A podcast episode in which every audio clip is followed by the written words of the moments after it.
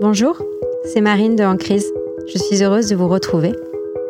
Quand j'ai créé ce podcast, j'avais la conviction que se raconter, c'était raconter le monde. Et je pense que cela doit être vrai, parce que vous êtes chaque mois de plus en plus nombreux à écouter ces histoires intimes, dans lesquelles réside aussi l'universel. Et aussi le compte Instagram En Crise grossit grossit. Et c'est grâce à vous.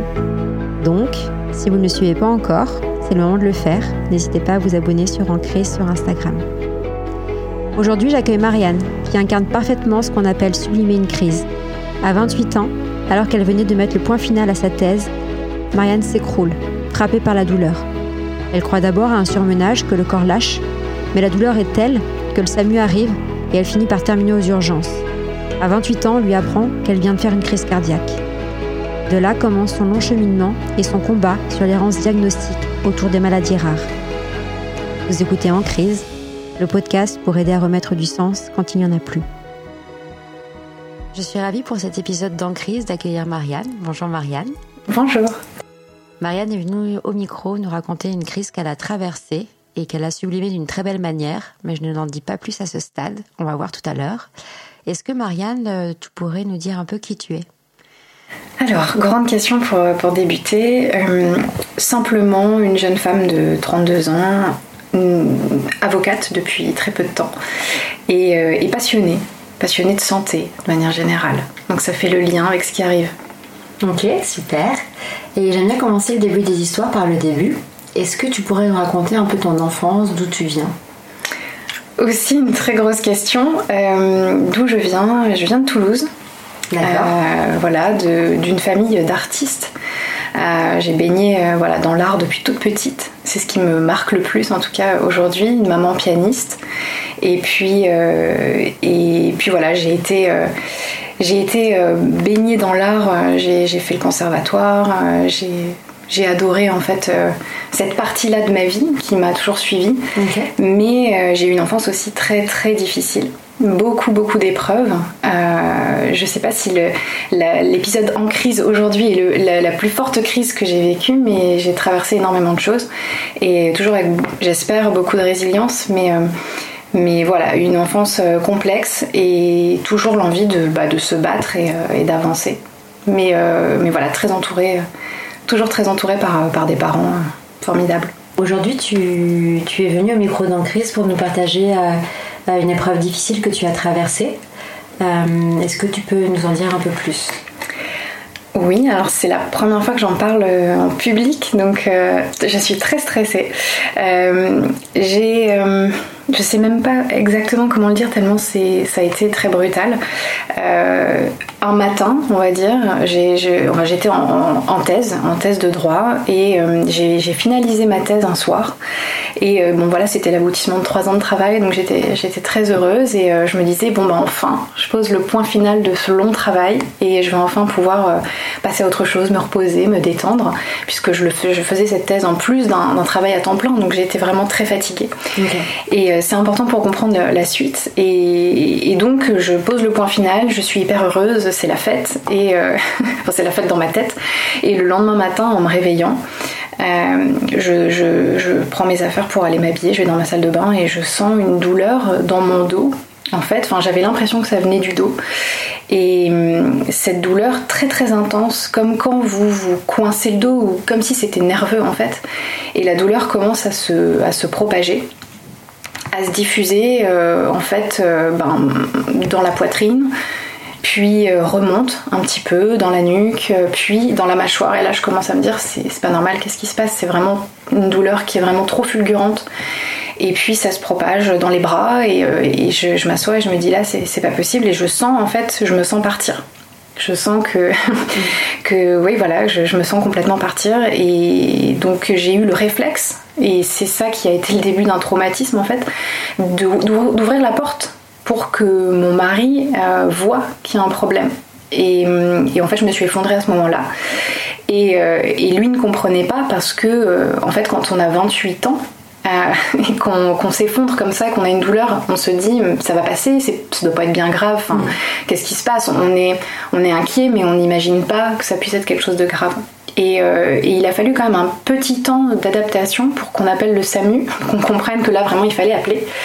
Et, et en fait, les, je, enfin, quand, quand, les pompiers sont arrivés, euh, le SAMU est arrivé euh, une demi-heure après eux et je me suis retrouvée avec 15 personnes autour de moi et là je me suis dit il y a un problème en fait. pas, je me suis pas juste coincé le dos à mon avis et je pensais que c'était la thèse moi. Je me suis dit bon bah t'as le corps qui, qui décompresse, qui lâche, qui lâche et, euh, et puis voilà c'est tout. T'as trop travaillé et tu peux t'en prendre qu'à toi mais en fait en fait non. Et, et en fait j'ai eu énormément de chance de, de tomber sur euh, des personnes très compétentes et qu'on ait réagi vite. Et ils ont dû se concerter vraiment à plusieurs pour euh, finalement euh, me dire au bout de quelques heures, déjà, premièrement, vous avez fait un infarctus. Donc là, ils t'avaient emmené à l'hôpital. Voilà, j'étais à l'hôpital, j'étais aux urgences et on me fait passer du coup une IRM et premier diagnostic, vous avez fait un infarctus du myocarde, donc crise cardiaque. Et là, déjà, premier choc je me dis mais comment c'est possible À 28 ans. Que à, voilà, à mon âge, je me réveille un matin et je fasse une crise cardiaque. On se dit toujours que ça n'arrive qu'aux autres et on peut pas avoir, euh, on peut pas vivre ce genre de choses euh, et en fait bah si. Et donc euh, ils ne comprennent pas et ça commence à devenir la panique en fait parce que on se dit mais le problème c'est qu'on m'a fait passer d'autres examens et tout allait bien mes coronaires étaient saines, pas bouchées, donc pas de risque a priori qui est un problème qui suscite un infarctus.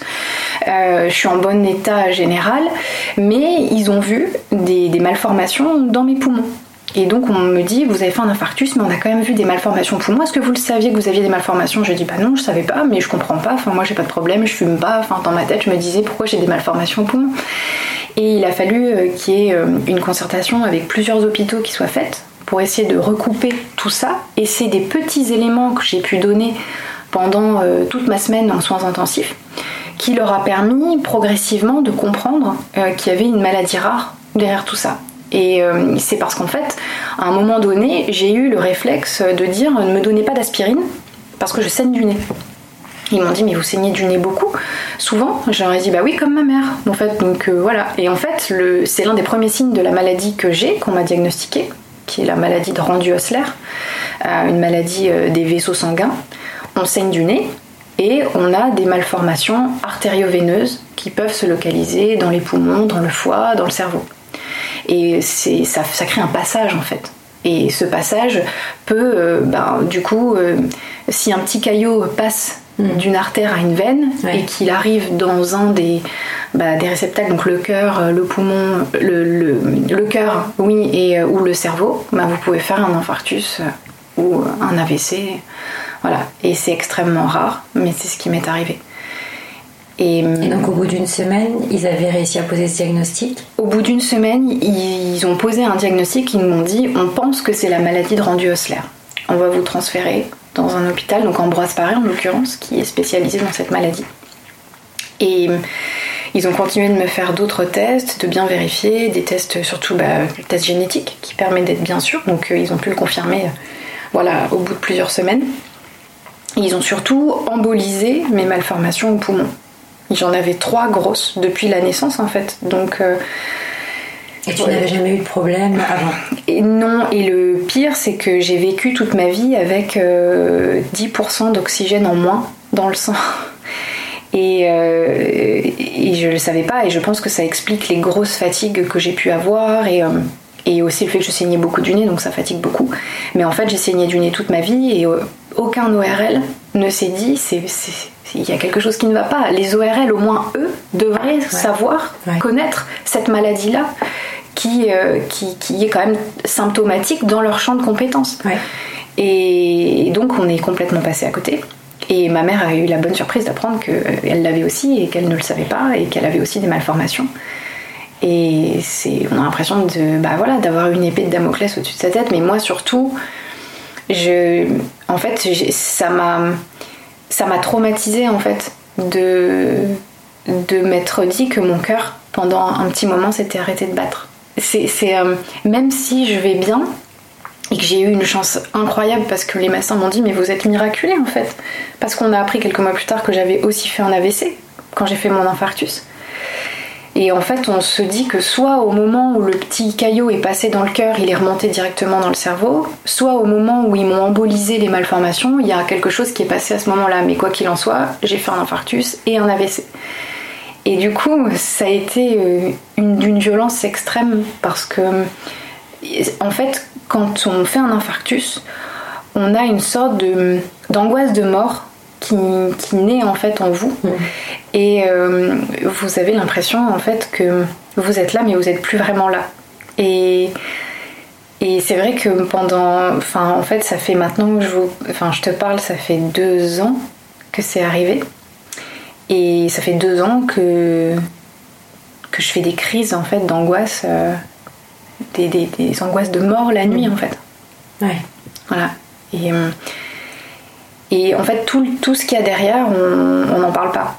C'est-à-dire qu'il n'y a aucun médecin qui est capable de vous, euh, de vous soulager par rapport à ça ou même de le comprendre. Moi, j'ai mis deux ans pour qu'on m'explique que ce qui m'arrivait la nuit, c'était des crises d'angoisse et c'était pas des problèmes de bradycardie. Parce que. Euh, ah oui, voilà. En plus, j'avais peur. Enfin, oui. Je, voilà, je faisais de la bradycardie. Parce qu'à la suite de l'infarctus, ils m'ont mis sous bêta-bloquant. Donc, déjà, j'ai un cœur qui bat pas vite. Mais avec les bêta-bloquants, ça permet de pas avoir mal au cœur parce que l'infarctus crée une cicatrice. Donc, euh, mon cœur bat pas en rythme pas comme ton cœur, tu vois. Donc euh, moi, au lieu de faire euh, boum boum boum boum, il va faire boum boum boum boum boum boum boum. Et en fait, du coup, c'est des extrasystoles. Je le ressens dans, ma poitrine, ça fait mal. Et euh, donc, on me donne des bêta-bloquants, mais du coup, mon rythme cardiaque baisse. Et donc, ces bêta-bloquants, on te les donne suite à ton infarctus? Oui. Avant, tu n'avais pas mal non, avant j'avais vu mon cœur battait normalement, je fais mon infarctus, j'ai des douleurs, on me donne le bêta bloquant. Mais du coup, euh, mon cœur battait euh, peut-être avant il était à 60 au repos ou 55 et en fait maintenant il est à 40, parfois je descends à 35, 37. Et ton cœur a toujours été bas? Il a toujours été relativement bas, mais euh, avec le bêta bloquant, enfin vraiment, il y a eu des moments où, ça me fatigue et puis ça, enfin, c'est, je bradycarde en fait. Quand le cœur bat trop lentement, on bradycarde. Et bradycarde, peut-être que tu peux expliquer ce que c'est? Bah c'est, ça, c'est quand le rythme cardiaque est trop lent. À l'inverse, on tachycarde quand il est trop rapide. Et le risque quand il est trop lent, c'est de faire un malaise. Un malaise vagal. Parce que voilà il, faut quand même qu'il batte un petit peu quoi. Donc euh, et donc du coup euh, je bradycardais et du coup, je me disais que la nuit, le fait de dormir, on bradycarde tous un peu la nuit quand on dort parce que le corps est au repos. Et moi, j'avais l'impression que c'était euh, mes crises, dans, mes crises en fait nocturnes, c'était une sorte de, c'était comme si mon corps essayait de sortir de cette bradycardie parce qu'il était trop trop lent. Donc je mettais ça sur juste sur le compte de d'un aspect purement médical, technique. Mmh. Et il a fallu deux ans euh, à en parler avec mon cardiologue pour comprendre que non, c'était des crises d'angoisse et que j'étais juste traumatisée en fait. Donc euh, il y a l'accident et puis il y a le suivi derrière. Et, en fait, je, c'est vrai qu'on est, on est seul en fait quand on sort de ça. Personne nous explique vraiment. Euh, voilà, vous risquez de réagir comme ça, ne vous inquiétez pas. Euh, on, sait que chez les personnes qui font des crises cardiaques, euh, on m'avait dit, hein, il y, y, a des angoisses qui se créent, mais je savais pas qu'elles pouvaient se matérialiser comme ça. Et donc moi, toutes les nuits, je me réveillais, je me levais, euh, enfin ça m'arrive toujours mais moins, je me lève en sursaut comme si je vais mourir et j'essaye d'aller ouvrir la porte, en fait je revis. Hmm. Je revis le jour où ça m'est arrivé. Et mon copain m'a déjà retrouvé euh, dans le salon, en plein milieu de la nuit, euh, en train de le chercher pour lui dire faut appeler le SAMU. L'été dernier, on était parti à l'UCPA faire du surf et, et, une nuit, je me suis retrouvée dans le couloir dans le couloir du CPA en pyjama parce que j'ai essayé de trouver aussi une issue. Et c'est dans ces moments-là qu'on se dit mais, mais qu'est-ce que tu fais? Non arrête tu vas bien. C'est ça que essayé de retranscrire aussi dans la BD c'est c'est de montrer euh, mais là du coup tu ah. Tu as sauté l'étape oui j'ai sauté l'étape. C'est sorti tout seul. Oui effectivement on va mais et, voilà c'est euh, c'est montrer que euh, en fait, ce qui, enfin, on, est impatient quand on est à l'hôpital, mais, mais en fait, c'est loin d'être fini quand on en sort. Et on est souvent seul face à ces angoisses-là. Et donc là, euh, tu as eu cette crise, on te diagnostique une maladie que tu découvres, ta mère découvre au passage qu'elle l'a aussi. Euh, on te donne des bêta-bloquants pour euh, soulager la douleur au cœur. Est-ce que ça, c'est un traitement à vie? Est-ce que c'est temporaire? Bah en fait, euh, bon, ça fait deux ans que je le prends c'est tant que j'ai mal, tant que j'en ai le besoin. Mon cardiologue m'a dit euh, tant que vous en ressentez le besoin, on vous le donne. Et puis on verra un jour, mais en fait j'ai essayé de l'arrêter et dès que je l'arrête, j'ai très très très mal, tout en sachant que la douleur est exacerbée par le stress et la fatigue. Et bon, bah, on sait que le métier d'avocat, c'est pas un métier de tout repos. Mm. Donc, on est dans des professions stressantes et ça joue. Donc, pour l'instant, je le garde. Mais à terme, j'aimerais bien effectivement l'arrêter, quoi. C'est un impact sur ton espérance de vie ou il y a d'autres effets? A priori non, parce que j'ai la chance de ne pas avoir fait un infarctus massif. Je pense que je serais plus là sinon. Donc euh, ça va, d'autant plus que bon, je fais du sport, euh, je, mon cœur, je le, voilà, je, enfin ça aussi c'est, on, va en parler, mais ça a été un, pour moi la guérison, c'est passer par le sport. C'est en fait finalement redonner vie à son corps aussi. Mmh j'ai eu l'impression d'être une partie de moi est morte ce jour-là parce que depuis les choses sont différentes en fait c'est c'est comme si je m'étais dit ok là euh, en fait le reste paraît vraiment dérisoire on se dit mais à chaque fois qu'il y a une épreuve une nouvelle qui arrive on prend on essaye de prendre un peu de recul et se dire attends là par rapport à ce qui s'est passé, c'est pas grave. Et du coup, il faut se faire du bien et il faut renforcer les choses. Et du coup, c'est vrai que Faire du sport, euh, c'est une façon, euh, si je pars un peu dans la philosophie de, et la métaphore, de redonner vie à son corps et à son cœur et de, l'endurcir en fait. Mm. Et euh, ça, ça m'a, ça m'a, je pense que ça m'a sauvé mentalement en tout cas. Et c'était surtout la natation. Et c'est très drôle parce que c'est l'eau qui répare. Et c'est souvent le cas. Des personnes qui sont traumatisées ou qui ont vécu quelque chose de dur, souvent l'eau est celle qui fait le plus de bien. Et, euh, et c'est assez, assez incroyable. Et tu as pu euh, échanger avec des gens qui ont la même maladie que toi? Oui, le problème, c'est que pour l'instant, a priori, euh, je, je, suis le seul cas, entre guillemets, parce qu'il y en a peut-être d'autres, mais en tout cas, l'association n'en a pas parlé, les médecins non plus, c'est la première fois qu'ils découvraient ça, enfin qu'ils voyaient un cas comme ça. Donc personne ne peut comprendre ce qui m'est arrivé. Vraiment on peut comprendre, on peut partager ça, mais je, je rentre pas dans les cases. Euh, quand j'étais en rééducation, en centre de rééducation pour le cœur, j'y suis pas restée longtemps parce que j'étais qu'avec des gens qui faisaient du sport parce qu'ils venaient de se faire opérer du cœur, mm. parce qu'ils avaient une maladie cardiaque, donc opération à cœur ouvert, il y avait des cicatrices, fallait mm. qu'ils fassent du sport, etc. Je rentrais pas dans ce cas de figure, et donc euh, ça n'a rien à voir. Et euh, en fait, il y a qu'à mon psy que, je peux parler de tout ça euh, et qui peut essayer de m'aider à, voilà, à me sentir mieux, mais je peux pas partager ça avec quelqu'un d'autre. C'est un traumatisme que je ressens pour l'instant euh, toute seule. Après, en soi, c'est pas très grave, mais c'est. faut trouver des moyens pour, euh, pour se guérir, quoi. Ouais. Je pensais parce que c'est vrai que dans les différentes crises que j'ai pu avoir au micro, les groupes de parole et les échanges avec des personnes qui sont passées par là, euh, pouvaient aider. Donc dans ton cas, peut-être les personnes qui ont connu des crises cardiaques et qui ont survécu, j'imagine, doivent avoir aussi cette euh, possible. épée de Damoclès de euh, ça peut recommencer. Ben, surtout que moi, comme c'est pas un infarctus qui est lié à, je sais pas, une mauvaise alimentation ou parfois en fait, on, je, enfin, je suis pas médecin en fait, mais on peut faire un infarctus pour d'autres raisons. voilà. Mais moi, c'est vraiment mon cœur a été une victime collatérale de cette maladie. Et donc du coup, normalement, euh, aucune raison que j'en refasse un. Donc je touche mmh. ma tête, on touche le poids. Mmh. Mais, euh, mais du coup, euh, maintenant, en principe, et c'est ça qui est aussi déstabilisant ce qu'on vous dit, mais maintenant c'est bon, on a embolisé vos, vos, malformations, on sait que vous avez cette maladie, tout va bien, vous ne risquez plus rien. Mais vous, vous êtes quand même avec ce traumatisme et vous vivez avec tous les jours, et bon, bah ça, malheureusement, ouais, c'est pas simple et c'est pas simple de trouver des personnes qui qui, ressentent ça, puisque je suis dans un cas un peu atypique. Euh, voilà, et sans parler de la grossesse évidemment, qui est un sujet euh, source d'angoisse, évidemment. Mais, euh, mais bon. tu peux Il n'y a pas de contre-indication? Je peux. Il y a des risques de que les hormones amplifient les malformations existantes, même si elles ont été embolisées il y a des petits risques, mais euh, contrôlés, puisque je suis surveillée dans trois hôpitaux différents, donc euh, j'ai cette chance d'avoir plein de médecins autour de moi. Donc évidemment que ça ne m'empêchera pas d'en faire, mais euh, le jour où je tombe enceinte, je pense que je vais être très très angoissée, oui. Et hum, le risque potentiel de transmettre Il est grand, c'est une chance sur deux. D'accord. Tout en sachant que malgré tout, cette maladie, on vit très bien avec. Oui. Une fois qu'elle est diagnostiquée, il n'y a aucun problème, on vous surveille. Si vous avez des malformations, on les embolise. Si vous saignez du nez, il y a de la prévention, il y a des techniques.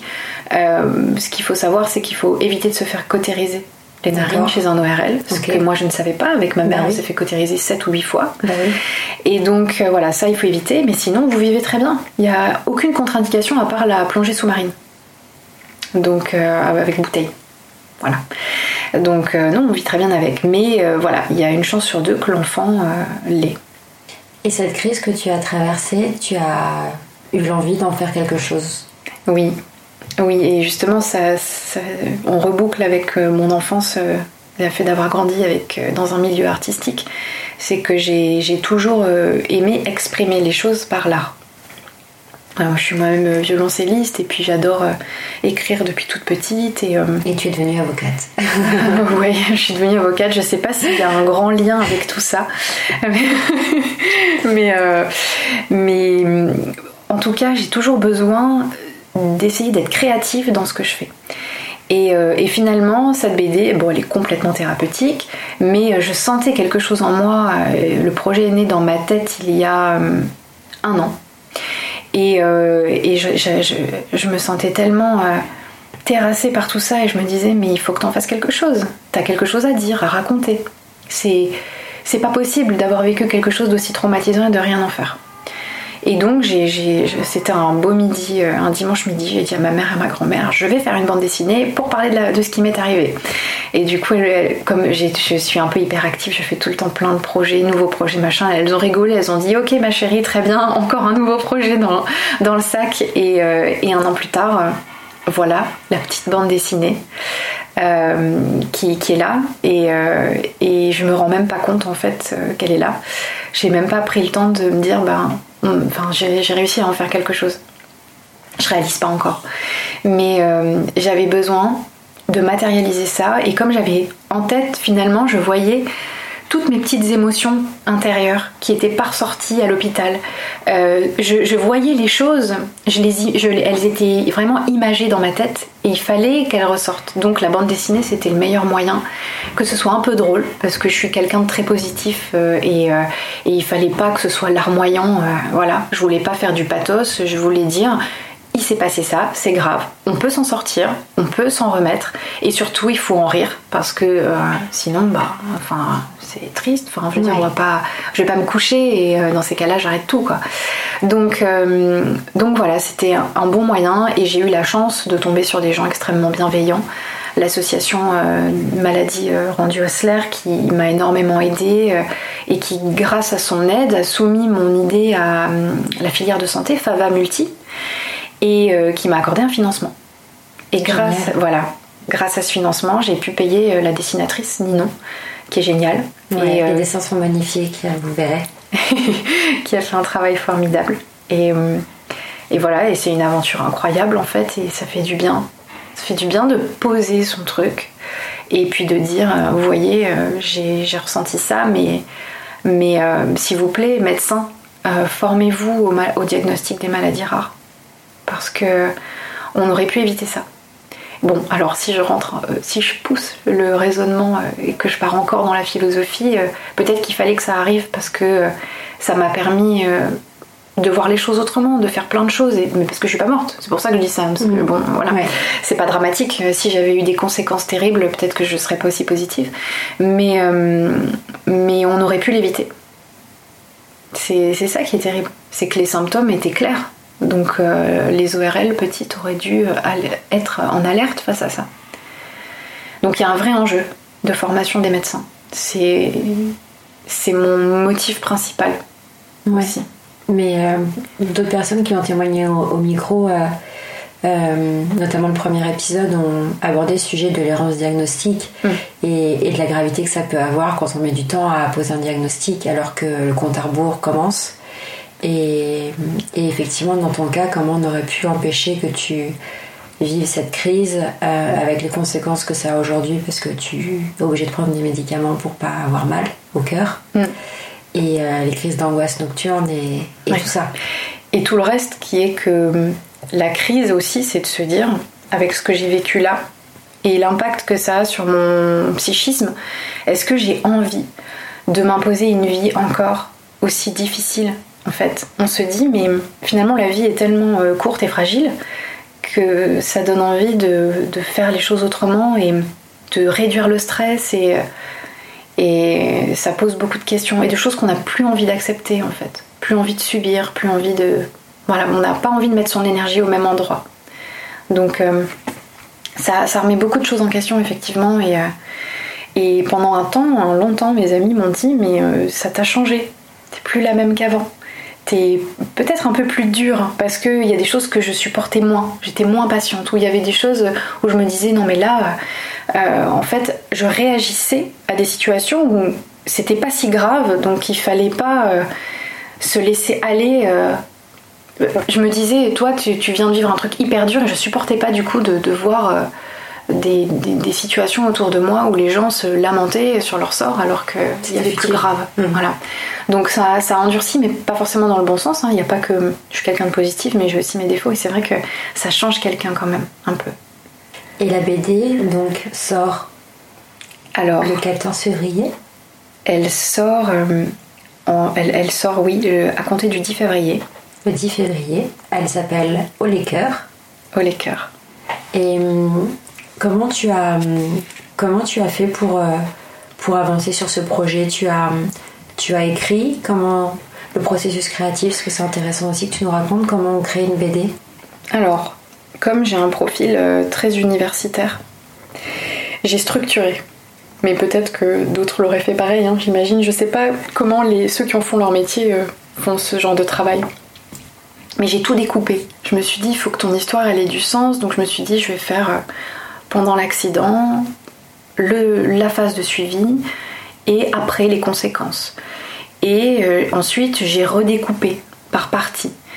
Euh, et puis, une fois que j'avais tout bien découpé, j'ai intégré dedans mon histoire que j'ai imaginer ensuite en format euh, dessin. C'est-à-dire que je savais que telle bulle, je voulais qu'elle euh, reflète telle émotion et qu'elle presque qu'elle soit matérialisée. Parfois je disais à Ninon, là je, je veux ça, je veux que le personnage qui s'appelle Anna, euh, je veux qu'on le voit en train de lever les yeux au ciel, faire des grands gestes avec les bras, parce que moi c'est comme ça que je, que je me vois le dire en fait. Donc il y avait euh, à la fois un scénario et en parallèle des intentions pour guider la dessinatrice dans le dessin. Et ensuite j'ai pris des feuilles que j'ai découpées en planches et euh, j'ai dit, bon bah là par exemple, euh, j'imagine bien que euh, cette, planche-là va s'ordonner comme ça. Et après, Ninon avait le choix, la liberté de repenser en fonction du dessin qu'elle faisait et de son métier, parce que elle c'est son métier, donc voilà. Mais j'ai essayé de guider comme ça pour que ça vienne vraiment, j'avais besoin que ça sorte de moi, que... Après, je, contrôle aussi hein, beaucoup de choses, mais, mais voilà, je l'ai pensé comme ça. Et, et, du coup, il fallait quand même qu'on comprenne euh, le schéma de la douleur et puis les questions des médecins, comment ils en sont arrivés au diagnostic, et, euh, après expliquer la maladie par les professeurs, et ensuite euh, voir toutes les questions qui se posaient autour et comment se passe le retour à la vie normale. Parce que moi j'ai été très angoissée de rentrer chez moi. Je voulais pas, je voulais rester à l'hôpital. D'habitude, on veut en partir. Et c'est ce que je dis dans la BD, c'est que je montre que moi, je voulais pas partir, j'avais peur. Déjà, quand ils m'ont débranché, parce que j'ai été, j'ai eu un suivi pour le cœur euh, pendant 8 jours, non-stop, jour et nuit. Et en fait, quand ils m'ont retiré les patchs, je me suis dit, mais qu'est-ce qui se passe si là il m'arrive un truc? Je suis plus suivie, j'ai plus de moniteur. Mmh. Et j'étais très très angoissée. Et euh, quand il a fallu que je rentre chez moi, que je quitte ma chambre d'hôpital, j'ai dit au revoir à ma chambre d'hôpital. Mes parents comprenaient pas. J'ai pris mes valises et j'ai dit oh, au revoir. C'était vraiment comme si j'étais presque triste parce que je me sentais en sécurité. Et j'avais très très peur. Et j'ai eu très très peur après même de remarcher dans la rue toute seule. Je, gardais mon téléphone, j'appelais. J'appelais ma mère ou mon mari dès que je sortais, même acheter du pain, parce que j'avais peur qu'il m'arrive quelque chose. Sur le chemin pour aller au travail, j'appelais tout le temps quelqu'un. Et euh, ça crée ça aussi comme angoisse se dire bah en fait si et si je, fais une crise cardiaque n'importe où et que je suis seule je pouvais plus rester seule chez moi j'avais très peur de dormir seule la nuit euh, c'était euh, et d'ailleurs on a déménagé euh, deux trois mois après c'était devenu un lieu euh, qui était beaucoup trop relié à ça. Oui, un trauma. Un trauma, voilà. Et je m'en suis rendu compte parce que je savais pas vraiment ce que c'était qu'un traumatisme finalement. Et en fait, à chaque fois que j'entendais des médecins, parce que bon, bah du coup, je suis dans le domaine de la santé, donc euh, à chaque fois que j'entendais des médecins parler d'infarctus, etc., je me mettais à pleurer. Et tout ce qui me ramène à ça me fait pleurer. Et c'est là qu'on se dit, mais oui, en fait, euh, t'es es en fragilité. Hein. C'est pas passé. C'est pas encore guéri. Ça demande du temps. Oui. Et je pense que la sortie de la BD euh, et l'accueil que tu vas avoir fera beaucoup de bien. J'imagine que tes proches l'ont déjà lu. Mes proches ont beaucoup aimé. Ils m'ont dit on te reconnaît, on t'entend parler. Donc ça, ça m'a fait plaisir. C'est que c'est vraiment moi dedans. Et, euh, mais des, de très bons retours. Et bon, c'est vrai que pour un projet comme ça, euh, euh, j'attends pas qu'on vienne me dire c'est nul. c'est pas le but. non, bien sûr. Mais je pense que ça fait prendre conscience de plein de choses. Et, mais comme tu le dis, euh, et je le redis pour les auditeurs, euh, c'est fait avec beaucoup d'humour et de. Et, et, elle est vraiment très très belle. Comment tu as trouvé Ninon? Non, la dessinatrice Parce que j'ai fait un court métrage avec un ami. Euh, c'est vrai que tu es sur tous les fronts. Oui, voilà, c'est l'hyperactivité, bonjour. euh, mon ami Guillaume qui a réalisé le cours et, euh, et c'est une de ses amies. Euh, du coup, Ninon était une de ses amies, donc il m'a mis en lien avec elle. Et c'est vrai que j'adorais son univers. Son univers est incroyable, son univers graphique, j'adore ce qu'elle fait. Euh, et, ce qu'elle s'est dit très vite aussi, c'est que mon scénario collait très bien à son dessin. Donc il y avait un mariage des deux qui était, qui était parfait et j'ai été conquise dès les premières planches. Euh, voilà. Donc Haut les cœurs, des éditions Le Nouveau Souffle. Je fais comme sur France Inter. De Marianne Lahana, illustrée par Ninon Thévagnan. Thévagnan. On dit comme ça Ouais. Et euh, la BD est vraiment magnifique. Alors c'est pas une BD comme quand on était petit, format dur, très grande. C'est un format plus petit et souple, euh, donc beaucoup plus facile à manier. Et Marianne me l'a gentiment offert en, avant-première et je l'ai dévoré parce que euh, parce que c'est super. L'histoire est, belle, les illustrations sont magnifiques et il y a cette touche d'humour qui fait que on sourit avec toi malgré la dureté de ce que tu traverses. Merci beaucoup Marianne. Merci à toi Marie. Merci d'avoir écouté cet épisode de En crise, le podcast pour aider à remettre du sens quand il n'y en a plus. Vous pouvez retrouver les épisodes sur toutes les plateformes de podcast. Et si ce témoignage vous a plu, vous pouvez laisser 5 étoiles, cela aide beaucoup. Vous pouvez aussi vous abonner pour être prévenu lorsqu'un nouvel épisode sort. Et surtout, n'hésitez pas à m'écrire si vous souhaitez témoigner et partager une crise que vous avez traversée et à parler de ce podcast autour de vous. À bientôt!